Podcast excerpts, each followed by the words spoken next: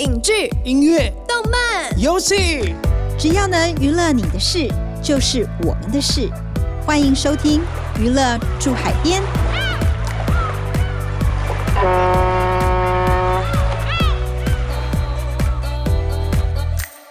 欢迎收听由静好听与静周刊共同制作播出的节目《娱乐住海边》。我是静周刊娱乐产业组记者刘慧茹。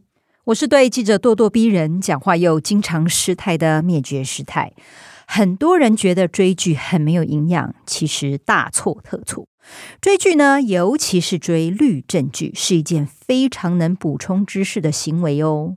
像美剧呢，有《无照律师》《法庭女王》；日剧呢，有《王牌大律师》Hero《》石子鱼与男》；韩剧呢，也有《非常律师》禹英禑《千元律师》等极受欢迎的律政剧。台湾呢，却直到二零一九年才出现了第一部律政职人剧《最佳利益》。没错。不过这是一件好事哦，因为就在《最佳利益》推出之后，台湾也陆续出现了以律师职业为背景的台剧。最近《最佳利益》也一口气推出第二季与第三季。今天就让我们来听听主创团队是怎么延续这出律政职人 IP 剧吧。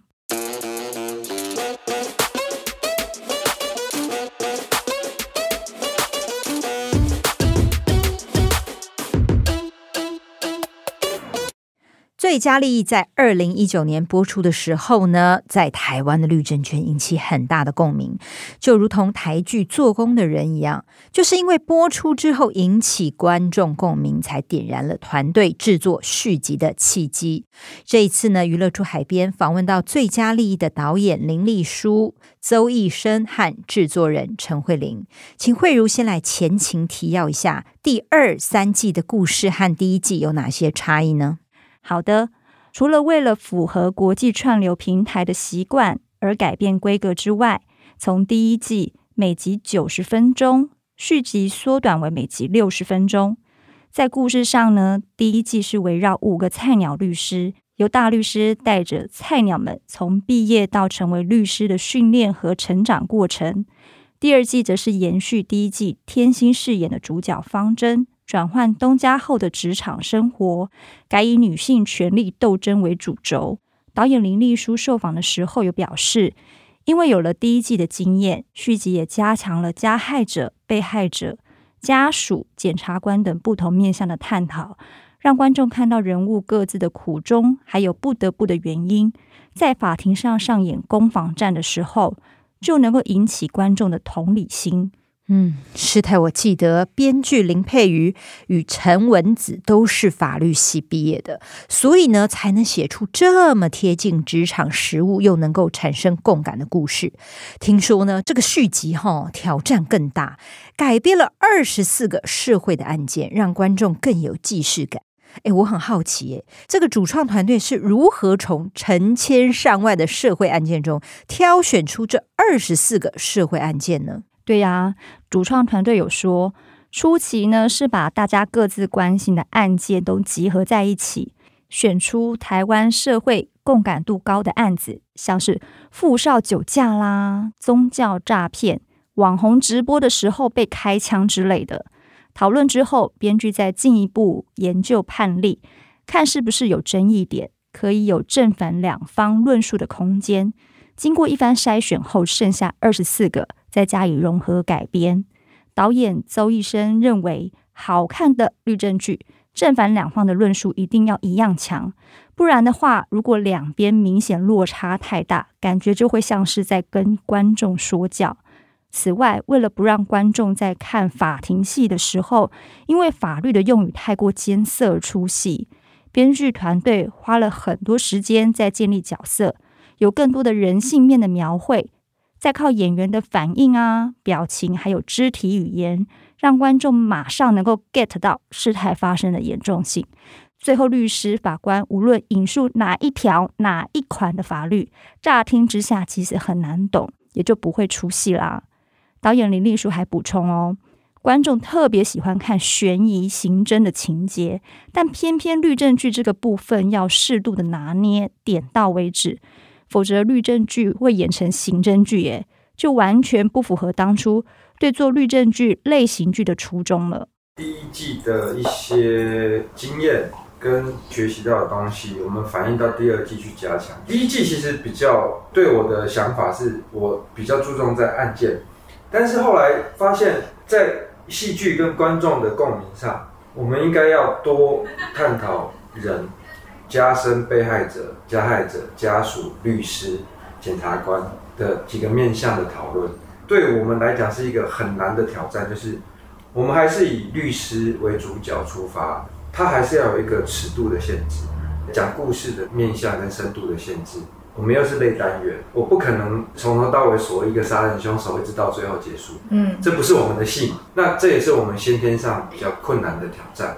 每个单元要把事情结束，要讲的够精准。又不能像查案一样，嗯，这些种种的限制跟我们的剧种的类型，所以不管是在编写上、案件选取上，跟我们拍摄上，我们其实一直要被这个中心思想跟这个我们要的戏的调性所指导，不能跑掉，不然我们就是其他戏了嘛。我当然知道看那个很刺激，可是那我们做其他戏就好了，就不是做这个戏的初衷，所以这一点要把握住。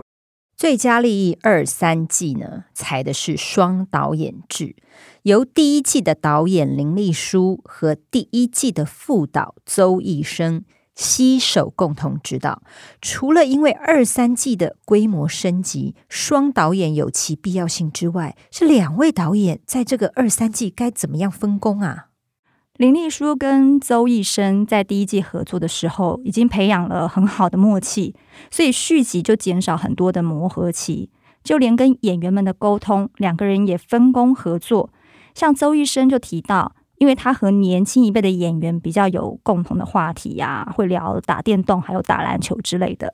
加上第一季他和饰演菜鸟律师的演员们累积了很多革命情感，所以在拍戏的时候就负责和年轻的演员对戏。而天心、温昇豪、夏静平这种资深演员的部分呢，就交给林丽书负责，让他感到轻松很多。最佳利益二三季的续集呢，总共集合了九十八位演员，主要的演员中加入了陈婷妮、何浩晨、Darren、邱凯伟等多位卡司。光是看这些演员名单就非常的吸引人了。据说呢，第一季的演员群呢，为了扮演好专业律师的角色，花了许多的时间在前置期观摩啊、训练呐。这一次加入的新演员，势必得花更多心思才可以迎头赶上，会不会觉得压力很大？对呀，想也知道压力一定很大。就像是何浩晨，这一次算是挑大梁，他剧中饰演天心的法律助理，两个人要组成姐弟工作党。而且角色外形帅气不说，还要一副凡事看似漫不经心的模样，实际上又聪明无比，而且私底下还有一个隐藏身份哦。说穿了就是一个高智商的高富帅啦。这个角色非常讨喜，就是因为这个角色很重要，所以何浩晨就必须要更努力。除了去法庭观摩啊，到律师事务所实习，还要看完导演林丽书开出的书单啊、片单啊。熟背法条，也许就是因为这样，功课做太多了。何浩晨一开始显得很紧绷，后来是导演邹医生和他聊到剧中跟母亲的关系，刚好就像他本人和妈妈的感情一样紧密，把这一层关系连接之后，何浩晨才豁然开朗，表演也会变得放松很多。你刚刚讲到天心他眼红的那个主角叫做方筝，对不对？对。然后师太呢，我记得我看了、啊《做工的人》电影版的时候，天心也有客串哦，而且他在片中演的是一个假装是律师的诈欺犯，而且就叫方律师，诶，哦，这一招真的是我当场看到，当场就笑出来。而且呢，天心在饰演最佳利益的这个方针的角色太成功，入围了金钟奖。这一次呢，他演技上有哪些突破，或者是有哪些调整呢？我觉得肯定是有的。林丽书导演和制作人陈慧琳对天心的演技，这一次呢都说非常惊艳。据我了解，天心从前置期就参与剧本讨论了。拍摄过程中，剧组因为疫情停拍了三个月，期间天心还不忘和主创讨论角色，非常投入。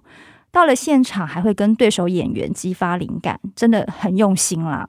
尤其是第三季中有许多天心和陈婷妮两位女主角精彩的权力斗争戏码，不乏大量黑化还有人性黑暗面的表现，这都是天心一直以来很期待挑战的戏路。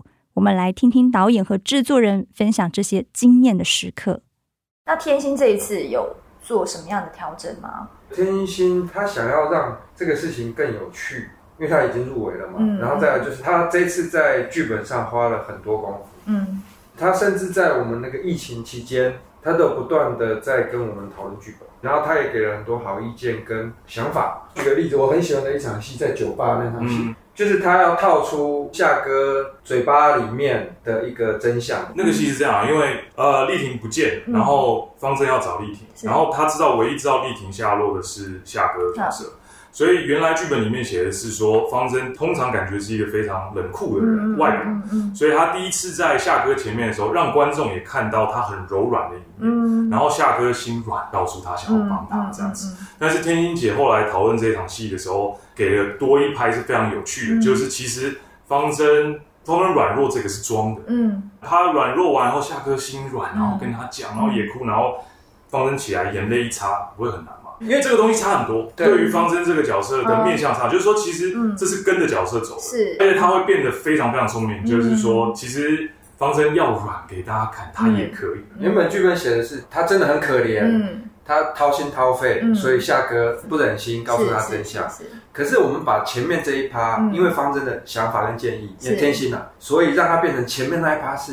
方针的伎俩，嗯哼。他一样在法庭上的对策，攻防对策是。变成这样。方针这个角色，他既把握住方针原来的干练聪明，嗯。又让这个表演跟演员的层面多了一个层次的转弯，嗯。他就非常好。看。像这个就是方针，我觉得你可以很明显的看到他对于第二季、第三季的期待。当然，一部好的戏剧场景也非常的重要。刚才呢，我们有提到这次《最佳利益》二三季的拍摄呢，因为碰到疫情而停拍。原本预计好的法院啊、监狱啊、学校都很怕染疫，所以拒绝借场景给剧组。不过啊，师太在看《最佳利益》的时候发现，咦？怎么剧中的场景一个比一个漂亮呢？诶，我很好奇，团队究竟是如何克服这些困难？莫非就像之前剧组所说的，不得已只能砸重金搭景吗？咦，只能说山不转路转，路不转人转，办法是人想出来的喽。因为第一季啊，获得律政界的好口碑。所以续集就顺利借到像是桃园地方法院啊、士林地方法院这类外形气派的场景，剧组还是全台第一个借到司法院场景的剧组哦。再来讲到疫情期间，监狱为了避免受刑人染疫，所以不外借场景，剧组于是商借了嘉义监狱博物馆来代替，而其中受刑人和律师见面的绿箭室，因为有很多场戏需要在绿箭室拍。所以在导演的建议下，制作人陈慧玲决定忍痛砸钱搭景，再由美术团队把墙面啊、天花板、窗户都做出质感，达到很好的效果。这也是唯一的一处搭景。值得一提的是，第一季因为花了半年搭的律师事务所，拍完戏以后就全部拆除。陈慧玲觉得实在是太浪费了啦。导演林丽书于是透过大学同学的介绍。得到时任资策会科技法律研究所所长张瑞兴的支持，顺利借到科法所两层楼，大约是四百平的办公室空间拍摄。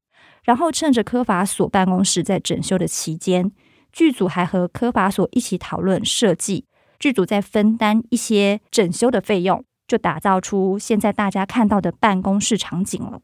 嗯，因为最佳利益第一季的成功，让续集不管是在拍摄或者是平台销售都颇为顺利。这一次呢，最佳利益二三季不但在公视八大、My Video 都有播出，听说陆续还能在其他的平台看到，是吗？是的，包括爱奇艺啊、Line TV、Netflix，大部分的影音串流平台都看得到。甚至还带动 Netflix、MyVideo 与中华电信 MOD 买下第一季重播，尤其是第一季的版权。当初顺利销往新马、北美、日本、文莱、加拿大等八国，五千五百万元的制作费在一年内就顺利回收了，也带动续集的询问度。制作人陈慧玲希望每集制作费七百五十万，共二十集的续集能够在今年顺利回收，更希望借此呢吸引更多的企业投资影视产业。至于会不会又因为抵挡不住观众敲碗，继续不断拍下去呢？发展出最佳利益宇宙？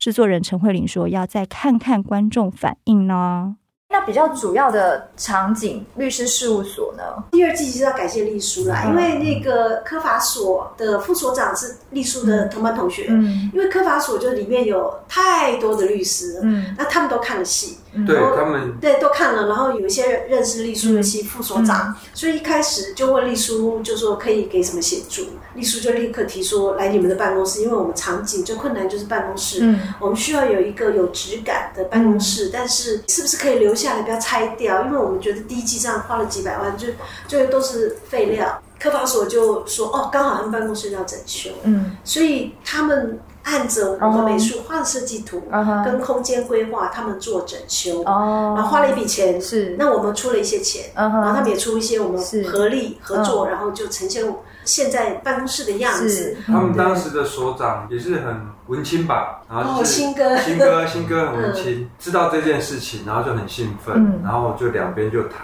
他也很浪漫的觉得，哎，如果能够做一些结合。让大家更看到律师这个行业也蛮好的，嗯，就帮了我们很大的忙。